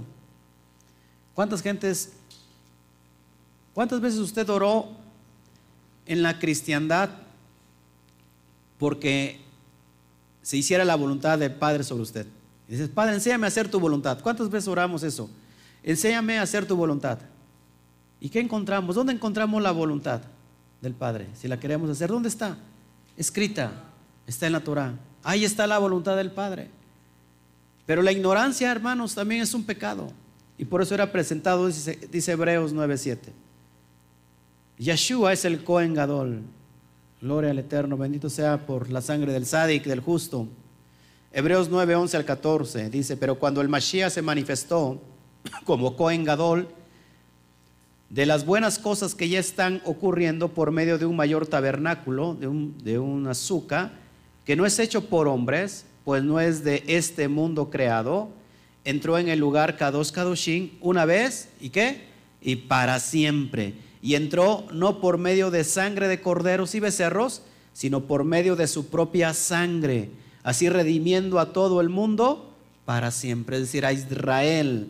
Porque si rociado ceremonialmente a las personas inmundas con la sangre de corderos y toros, y rociando las cenizas de los, de los novillos restauran su propia, su pureza externa, entonces cuanto más, mucho más la sangre del Mashiach, quien por medio del Ruach, del eterno se ofreció a sí mismo a Yahweh, Adonai, como sacrificio sin mancha, purificará nuestra conciencia en las obras que llevan a muerte para que podamos servir a Elohim viviente, viviente, al Elohim viviente, versión Kadosh. Es decir, Él purificará nuestra, nuestra conciencia de las obras que llevan a muerte. ¿Cuáles son las obras que llevan a muerte? El pecado. Dice, ¿para qué? Para que podamos servir al Elohim, ahora sin pecado. El, eter, eh, el Mashiach, el Eterno, perdón, a través del Mashiach quitó el pecado de Israel, el pecado tuyo, el pecado mío, para que ahora que estemos limpios podamos servir al Eterno. Significa que podamos, que podamos vivir en la, en la misma mugre, en la misma suciedad que hemos vivido, o tenemos que ser ya, una vez que somos limpios, tenemos que vivir en esa, en esa pureza. No tenemos que ser como la marrana que regresa al, mismo lodo a ensuciarse, el mismo perro que regresa a tragarse el vómito. Y muchas veces pensamos que esa es la gracia. Yo ya fui limpio, yo soy el cerdito que andaba por ahí, lo limpiaron y me puedo regresar al chiquero porque total la gracia nadie me la quita. Eso no es gracia, eso es una desgracia. Yo soy ese perro que ahora fui perdonado, pero me puedo volver a regresar o me puedo regresar a tragarme el vómito porque estoy en la gracia. Hermanos, eso es un error, es una desgracia. Nosotros fuimos limpiados por gracia. La gracia es la misma Torah, los mismos pactos de Yahweh, para que ahora los podamos vivir y poner por obra. Porque ya no podemos regresar a ser una vez más lo que éramos. Salgan de ahí, huyan de ahí, pueblo mío, salid de ahí, salgan de la Babilonia, dice el Eterno. No sean partícipes, no se hagan partícipes con la, la abominación de ellos, con la idolatría. Tenemos que salir de ahí, hermanos. Tenemos que vivir como el Sadik nos enseñó a vivir, el maestro, el rabí, Yeshua HaMashiach, a través de las enseñanzas de la Torah y aplicarla correctamente. Yo sé cómo ahora guardar el Shabbat por medio de él. Yo sé cómo guardar las fiestas por medio del Mashiach. Yo sé cómo aplicar la Torah por medio del rabí que tenemos, nuestro maestro, Yeshua HaMashiach. Amén.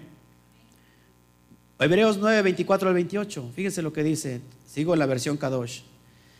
Porque el Mashiach ha entrado al lugar Kadosh Kadoshin, es decir, al lugar santo, santísimo, que no es hecho por manos de hombres, ni simplemente una copia, ni simplemente una copia del verdadero, sino al mismo cielo, al Shamaín, para ahora presentarse en nombre de nosotros en la misma presencia del Eterno, de Adonai. Además, él no entró al cielo para ofrecerse así una y otra vez, como el Cohen Hagadol entra al lugar Kadosh Kadoshin año tras año con la sangre ajena, porque entonces hubiera tenido que sufrir la muerte una y muchas veces desde la fundación del universo hasta ahora. Pero como es ahora, Él se ha manifestado una vez al final de los tiempos para quitar el pecado por medio del sacrificio de sí mismo. Versículo 27. Así como los seres humanos tienen que morir una vez, pero después de esto viene el juicio. El juicio, el día del juicio. ¿Cuándo es el día del juicio? En Yom Kippur. Así también el Mashiach, habiendo sido ofrecido una vez para cargar los pecados de muchos, aparecerá por segunda vez, no para tratar con el pecado, sino para salvación de aquellos que ansiosamente esperan en él. Si el Mashiach entró una vez y para siempre, no como el Cohen Gadol que entraba una una vez por año, ¿qué estamos haciendo nosotros celebrando el, eh, el Yom Kippur anualmente? La pregunta de los 64 mil.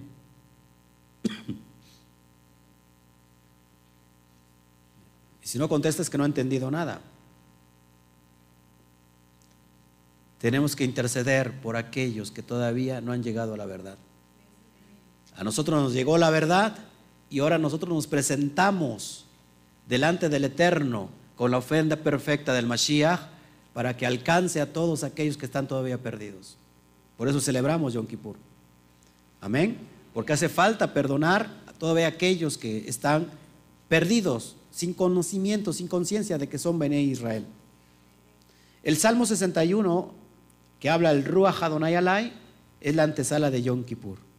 El Espíritu del Eterno está sobre mí por cuanto me ha ungido para ungir para dar libertad a los presos, a los ciegos, sanidad a los... Y a todo eso, todo eso es la antesala de Yom Kippur. Amén. Y ya con eso voy a terminar con el significado pictográfico de la palabra Yom Kippur. Gloria al Eterno. Estoy revisando el chat. Gloria al Eterno. Todo bien. Vamos a ver entonces, a meternos ya con el punto final del significado pictográfico hebreo. Acuérdense que una cosa es el, hebreo moderno y otra cosa es el hebreo antiguo, el más antiguo que es la pictografía hebrea. Amén. Vamos para allá para ver qué significa Kippur, la palabra Kippur. Acuérdense que el hebreo para, los nuevecitos empieza de derecha a izquierda. Tenemos la primera letra de la palabra Kippur, ¿cuál es? La letra Kaf. La letra Kaf está presentada por una mano abierta. Esa es la letra Kaf antigua. Vamos a ver qué significa. Impresionante. Bueno, la Kaf se extrae de la, de la, letra Kaf, se extrae estas palabras, kafar, que ya habíamos visto que es kafar. Y vamos a poner la primera palabra entonces, cubrir. ¿Sale? Cubrir. Tenemos otra palabra que empieza con la letra Kaf, palabra hebrea, kabot. Kabot habla del peso de la gloria del Eterno. Entonces, fíjense, pongo entonces cubrir con su gloria, con su gloria. Otra palabra, en hebreo tenemos la palabra kalá. ¿Qué significa kalá? La novia. Entonces, cubrir con su gloria a la novia, a la esposa. Fíjate el significado pictográfico de Yom Kippur. Cubrir con su gloria a la novia, esposa. Tenemos otra palabra también, hebrea, con la misma fonética, kalá, pero no es kalá de novia, sino kalá tiene que ver con, con consumación, con destrucción completa, con aniquilación. Entonces pongo la palabra consumación y vamos poniendo cubrir con su gloria a la novia, esposa de qué? De la consumación, de la destrucción, de la aniquilación completa. Te estoy poniendo eh, procesos de lo que de un significado profundo de lo que significa Kippur. Kippur intrínsecamente tiene su significado más profundo cubrir con su gloria a la novia, esposa de la consumación, destrucción, aniquilación completa. ¿Quién es la novia? Israel, el pueblo de Israel. ¿De qué la va a cubrir? De la destrucción. ¿De qué habla Yom Kippur? Del día de la ira venidera, del día del Yom Hadim, del día del juicio. Cuando todos estemos delante del Eterno, ¿qué va a pasar con el Mashiach? Que va a cubrirnos, a protegernos, ¿verdad? Como pueblo suyo, para no entrar en esa destrucción. Acuérdese que la destrucción son para aquellos que no quieren nada con el Eterno. ¿sí? La cristiandad habla de otro concepto, de la, del arrebatamiento. Acá dice todo lo contrario, del rapto. Para empezar, el Mashiach no tiene que robar nada. ¿Qué es rapto? Lo que está sucediendo el día de hoy. El rapto es cuando te, secuestran de, de una forma agresiva eh, no estando tú este, de acuerdo, es en contra de tu propia voluntad, es robarte, es este, secuestrarte, es eh, aniquilarte. ¿Por qué el Mashiach va, va, a raptar o va a secuestrar algo que es suyo? Es ilógico. Entonces, ¿qué, hace, la doctrina del rapto? Ah, pues que se va a, a llevar a todos aquellos a la iglesia cristiana y que va a dejar a su pueblo para juicio. Te estoy enseñando que es todo lo contrario. En verdad, esto del rapto es de una teoría, una teología de un católico. Amén. Ojo aquí, luego te voy a dar los asuntos de los históricos. Pero eh, aquí estamos viendo que es todo lo contrario. El Mashiach va a venir por su pueblo, por su novia. Va a, venir a consumar el matrimonio. Y si no sabes por qué va a venir a consumar, si no sabes por qué se le dio carta de divorcio al pueblo de Israel, a la casa del norte, a casa de Judá no se le dio carta de divorcio y por qué se tiene que venir a, dar el proceso de unificación, de terminar con el proceso que se inició allá en, la entrega de la Torah en el monte Sinaí. Si no conoces absolutamente de esto nada, entonces estás en las nubes, estás en la ceguera.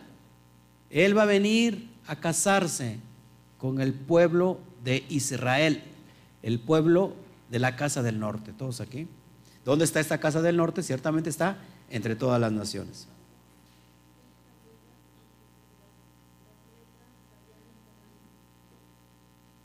¿Vienen cambiadas? ¿Cómo? No, calá.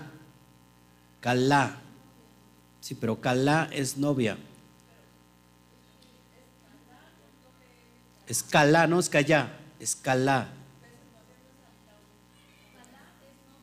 Calá, calá, calá, es, no, es, no, es, no es ye, no suena callá, es calá. La de arriba es novia, la de abajo calá es consumación. ¿Sí? Es, suena, es como la misma fonética, pero, pero no. Sigamos adelante. Entonces, cubrir con su gloria a la novia esposa de la consumación completa. Vamos a ver qué dice este texto de Isaías 10, 20 al 23, que te lo dice clarito. Ojo aquí. Acontecerá en aquel tiempo que los que hayan quedado de Israel y los que hayan quedado de la casa de Jacob, nunca más se apoyarán en aquel que los hirió, sino que se apoyarán en, con verdad en Adonai, el santo de Israel, el remanente volverá. ¿Quién es el remanente? Israel, la casa del norte. El remanente de Jacob volverá a, al Elohim fuerte. Versículo 22, porque si tu pueblo, oh Israel, fuere como la arena del mar, el remanente de él volverá, la destrucción acordada rebosará justicia. Pues Adonai, Yahweh Sebao, hará consumación ya determinada en medio de la tierra. Se está hablando del tiempo de Yom Kippur. El Padre va a hacer una consumación, una destrucción total sobre la tierra, pero antes de eso, ¿qué va a hacer? ¿Qué dice que va a hacer? Lo dice Jeremías 16, que va a extraer a todo su pueblo, a ese remanente que está entre las naciones, en México, en todo Norteamérica, en todo América, en todo África, en todo eh, Europa, antes de que venga la destrucción. Va a retraer a su pueblo, lo va a traer así. ¿Todos aquí? Antes de que venga todo esto. Entonces eso es lo que tiene que ver con Yom Kippur, hermanos. Hay mucha gente que está en contra de esto. Shabbat Shalom, eh, viajero, qué bueno que nos visitas. Hay mucha gente que, este, que no cree esto, que está en contra de la doctrina que te estoy presentando, pero esta doctrina es lo que habla la Torah lo que habla los profetas, lo que el Mashiach vino a proponer. Él no vino sino a buscar las ovejas perdidas de las casas de quién? De la casa de Israel. Otras ovejas tengo, refiriéndose a Judá. Le dijo a Judá, mira, otras ovejas tengo que no son de este redil, que no son de Judá, estaba en Israel, estaba en, eh, en Judea. Dice, por lo cual es necesario que vaya por ellas, por estas ovejas esparcidas, para que no sean más dos rebaños, sino que sea un solo rebaño y un solo pastor. Eso es lo que estaba, es, es, exactamente la doctrina del Mashiach. Hay personas increíblemente en las raíces hebreas que no creen en esto que te estoy mostrando. Eso es, lo que significa intrínsecamente Yom Kippur. Pero quiero llevarte ahora sí para terminar a las letras pictográficas. Amén. Tenemos Kaf, Yud, Pei, Bab, Reish. Esas son las, las letras que estás viendo en pantalla. Acuérdense una vez más de derecha a izquierda. Kaf, Yud, Pei, Bab, Reish. Ayúdenme por favor los que ya están aquí más avanzados. ¿Cuál es la letra Kaf pictográfica? ¿Eh? Ahí me cambió, ahí en, en, tu, en la computadora cambió. Espero que no me cambie todo el texto. Bueno, tenemos, de la CAF tenemos que la mano la mano, ¿ok? Una mano abierta, eso es lo que es la letra pictográfica hebrea. La mano abierta, ahí tenemos una manita, creo que en, todo lo que es em, América Central, no, Suramérica, en lugar de decir manita, dicen manito, ¿no? Bueno, ahí tenemos un manito, por los que nos están viendo por allá, este, una mano abierta, así dicen en Tabasco, manito. No, pero cuando, cuando hacen referencia a la mano dicen manito, no dicen manita, el manito.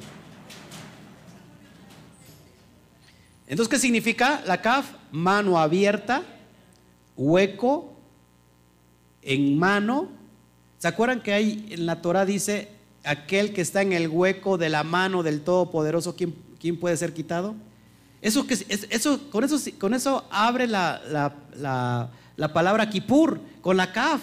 Es decir, fíjense, todo hace referencia a eso. ¿Quién va a estar en el hueco de la mano del Todopoderoso?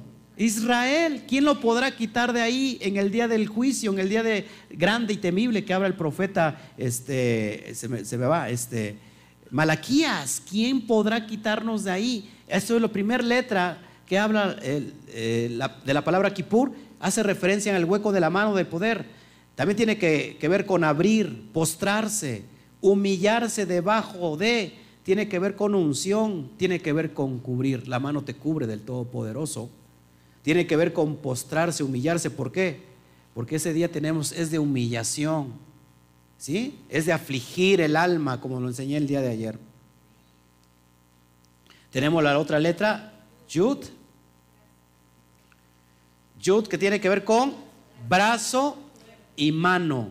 Brazo y mano. Tiene que ver con la diestra de poder, la diestra del, del Todopoderoso. Lo cumplen los roles mesiánicos de Moshe, de Yehoshua y de este Mesías amado Yeshua HaMashiach.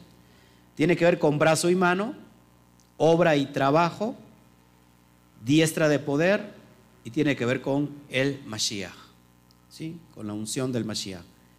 ¿Con qué nos sacó a nuestros, a nuestros padres de Egipto, de Misraín? Dice la Torah, con brazo extendido fuerte, es decir, con su yud nos alcanzó, que dice Jeremías, lo va a volver a hacer otra vez, más con brazo extendido. Tenemos la otra, la palabra pei, lo que usted está viendo es una boca. La palabra pei tiene que ver con palabra, con boca. Palabra, hablar, tiene que ver con el número 80, tiene que ver con el número, es decir, un nuevo inicio en su máxima totalidad. ¿Todos aquí? Hablar. Por eso que dice la Torah que en tu boca tienes el poder de la vida y de la muerte. ¿Hablas vida para ti o hablas muerte para ti? Y eso es lo que se, lleva a cabo. ¿Cuándo, ¿Cuándo hablas vida? ¿Cuándo provocas vida en ti? Cuando cumple lo que está en la Torah. Yahoshua 1.8 dice, nunca se apartará de tu boca este libro de la ley. Este libro de la Torah sino que meditarás de día y de noche en él y harás conforme a todo lo que está en escrito y entonces todo te saldrá muy bien. Es decir, ¿por qué nunca se apartará de tu boca? Porque la palabra, la Torah, se tiene que expresar una vez que lo vivas, lo expresas y es vida para ti. Cuando alguien no tiene la Torah, ¿qué expresa? ¿Expresará vida? Expresará, tiene que expresar muerte.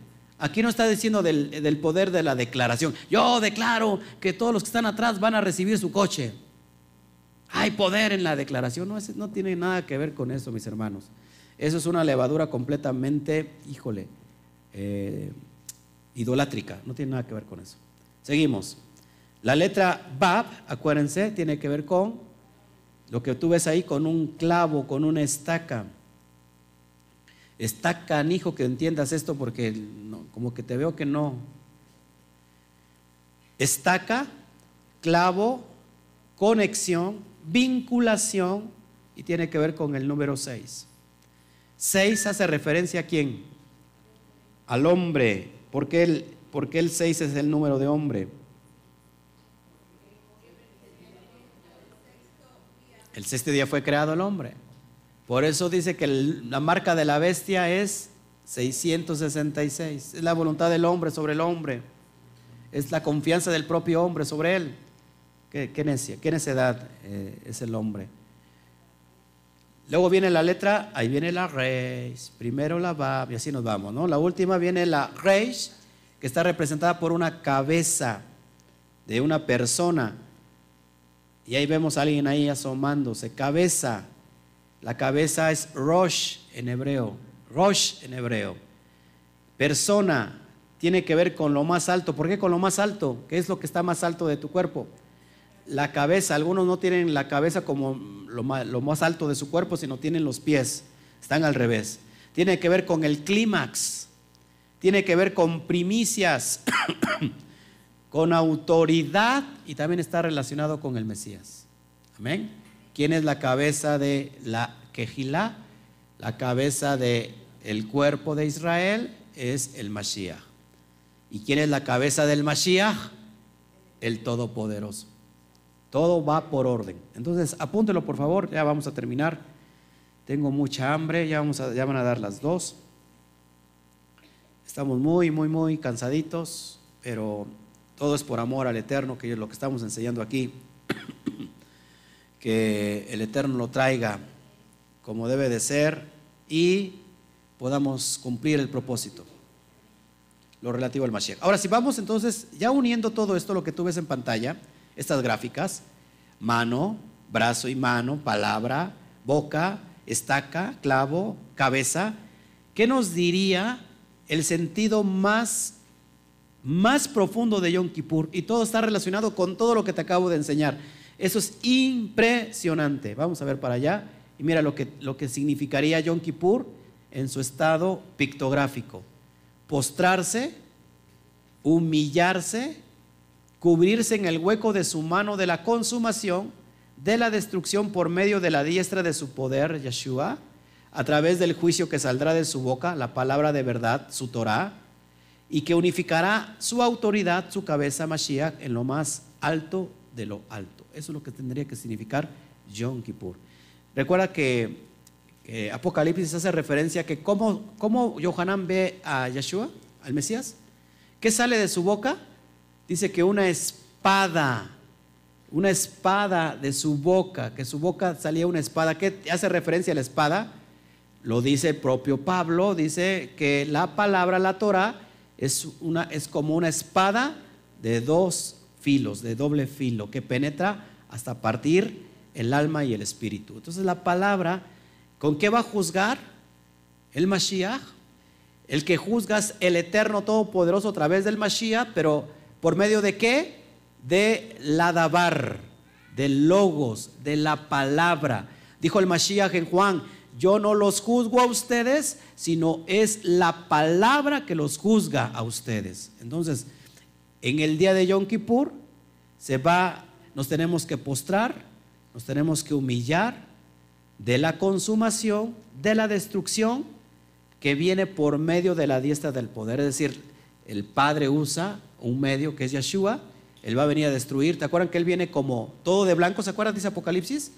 Todo de blanco y dice que va a quedar todas sus vestiduras rojas, teñidas como aquel que, va a la vid y que aplasta el lagar con sus pies y cómo queda todo teñido, así va a quedar el Mashiach teñido de sangre de esa destrucción. No va a ser el juicio para aquellos que están guardando la Torah, va a ser para aquellos que están en desobediencia. Dice, a través del juicio que saldrá de su boca, es decir, la Torah, ¿de dónde saldrá la palabra? De Sión y de Jerusalén saldrá la palabra a todas las naciones. La palabra de verdad que es la Torah y que va a unificar, es decir, va, en la letra va unificar su autoridad, es decir, la cabeza, ¿quién va a ser el, el, el Melech Malhei Hamelachim, el rey de reyes, Adón Beadonín, señor de señores, el Mashiach, va a cumplir el rol de ser el rey eh, de Israel y va a reinar a todas las naciones. Unificar su autoridad, su cabeza, en lo más alto de, los, de lo alto. Ahí es donde se cumple completamente el rol profético y daremos paso a Sukkot, al reinado milenial. Va a reinar y gobernar durante mil años. Eso es lo que significa Yom, Yom Kippur. Amén. Y para cerrar, ahora sí, si yo pongo la letra Kaf, ¿cuánto vale la letra Kaf? ¿Se acuerdan? 20. Si yo tomo la letra Baf, Tomo la letra Baf, que es clavo. ¿Cuánto vale? 6.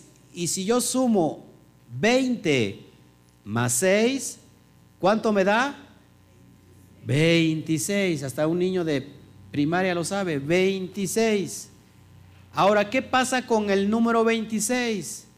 Ojo, esto es impresionante. ¿Qué pasa con el número 26? Número 26 es exactamente el valor numérico de la palabra Yud, Hei, Bat, Hei. Lo que estás viendo en pantalla, sobre todo la persona nuevecita que me está viendo, tiene que ver con el nombre de Yahweh, de todo, del Todopoderoso, Yud Kei Bat Hei. Lo que se ha transliterado erróneamente como Jehová no tiene nada que ver con eso. La palabra, su nombre es Yud Hei Bat Hei. Si yo sumo Yud Hei Bat Hei, me da el número 26. ¿Qué pasa si nosotros nos vamos a poca?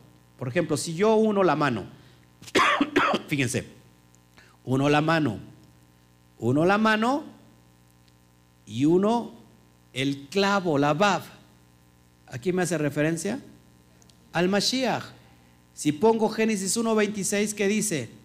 1.26 de Génesis. Hagamos al hombre conforme a nuestro selen, a nuestra imagen y semejanza. Entonces el primer hombre, Adán, primer ser humano, quiso ser igual que a Elohim, de acuerdo a lo que puso el Eterno el selen Elohim. Quiso ser igual a Dios y entró en pecado y con ese pecado entró qué? Toda la, em, eh, toda la humanidad entró en pecado. ¿Qué pasa con el postrer Adán? Que él no quiso ser igual que Elohim, que Dios, como cosa que aferrarse, sino que se despojó de toda esa, de toda esa, de, toda esa deidad que pudo haber tenido, porque todos tenemos el Selen Elohim. ¿Qué hizo en lugar de eso? Se humilló a sí mismo, siendo obediente hasta la muerte y muerte de cruz, por lo cual el Padre le exaltó a lo sumo y le dio el nombre que es sobre todo nombre. Ojo aquí, ¿dónde lo vemos? En Filipenses capítulo 2, del 5 en adelante. ¿Ok? Entonces Génesis 1.26, el postrer Adán, que es el Yeshua HaMashiach, cumplió con el rol profético. Por eso cuando en Apocalipsis 1.8 dice, yo soy el Aleph y yo soy el Ataf, es decir, yo soy el que ha cumplido el rol del Eterno, el, que es enviado por el Eterno, el que es el que era el que ha de venir, el Elohim Todopoderoso. Entonces, ¿se acuerdan qué, cuál fue la señal que pidió aquel Talmid que no creía en él? Tomás decía, yo no voy a creer hasta que vea yo las marcas, la señal y meta yo el dedo. Entonces el Mashiach está proféticamente, intrínsecamente, simbólicamente en todo lo que es Yom Kippur. Él es el Cordero Inmolado, que a través de su, de su sabia decisión de llevar a cabo, elegir bien, no ser igual a Elohim, a Dios, sino que hizo todo lo contrario, se humilló a sí mismo. ¿Qué nos queda a nosotros, hermanos? Humillarnos a nosotros mismos ser como ese gusano, que podamos dar vida a través de nuestra muerte. Es necesario morir. Para, para vivir tienes que morir. Para vivir tienes que morir. Todo aquel que me quiera seguir, dijo el Mashiach, niéguese a sí mismo. Muera cada día, muera cada día. Y después tome su cruz y sígame. Sé como un gusano. ¿Quieres ser excelso? ¿Quieres estar en los más grandes niveles de autoridad? Humíllate a lo sumo y el Eterno te va a exaltar. Amén. Bueno, pues es lo que yo quería entregarles el día de hoy. Eh, estamos rumbo a este día tan importante, tan impresionante, donde el Mashiach se ve prefigurado una y otra vez. Eh, ciertamente hay mucha idolatría todavía en el mundo mesiánico, que se mira como a un Dios, muchos lo, ven como un semidios. De hecho, por ejemplo, los testigos de Jehová ven al Mesías como un ángel, como el ángel Gabriel, creo si no mal recuerdo, y lo ven como un semidios, es un Dios inferior. Nosotros tenemos un solo Elohim, todopoderoso, Yahweh, Padre, y tiene a su enviado, a su Hijo, que al fin de cuentas vamos a pasar por el mismo proceso nosotros. Seremos, nuestros cuerpos seremos igual que el del Mashiach, seremos transformados en gloria. Y dice Apocalipsis que nos dará también el nombre que es sobre todo nombre en nuestras frentes, el Yud Kei Dijo el propio Mashiach, y voy a escribir el nombre de mi Padre en sus frentes. Impresionante. Es el mismo proceso. Dijo Moshe, va a haber un Mashiach después de, de mí. Hermano mayor entre todos los hermanos de la comunidad. Es lo que es nosotros, para nosotros el Mashiach. El Melech Malhei, el Rey de Reyes, Señor de Señores. Ante el cual dice que toda rodilla se va a doblar. ¿Para la gloria de quién? ¿Del Hijo o del Padre? Para la gloria del Padre Yahweh Tsebaot. Es para eso. Todos los súbditos se arrodillan delante de un rey. Pero la cabeza de ese rey es Yahweh Tsebaot. Amén. Bueno, pues nos despedimos de esta transmisión. Tengo la, la, garganta muy reseca. Gloria al Eterno por todo lo que estamos hoy viviendo. Les amamos, eh, les bendecimos. Eh, yo sé que el, el Shabbat, este, hay mucha gente que se congrega, pero de todos modos parece aquellas personas que no tienen eh, dónde congregarse y que puedan estar revisando sus estudios, es para ellos. Bueno, si no hay más preguntas al respecto, al respecto, perdón, este, pues nos despedimos eh, con el saludo oficial de siempre. Somos muy exactos, ya van a dar las dos. a la cuenta de tres decimos el saludo oficial. Uno, dos, tres. Shabbat Shalom. Bendiciones, mis amados.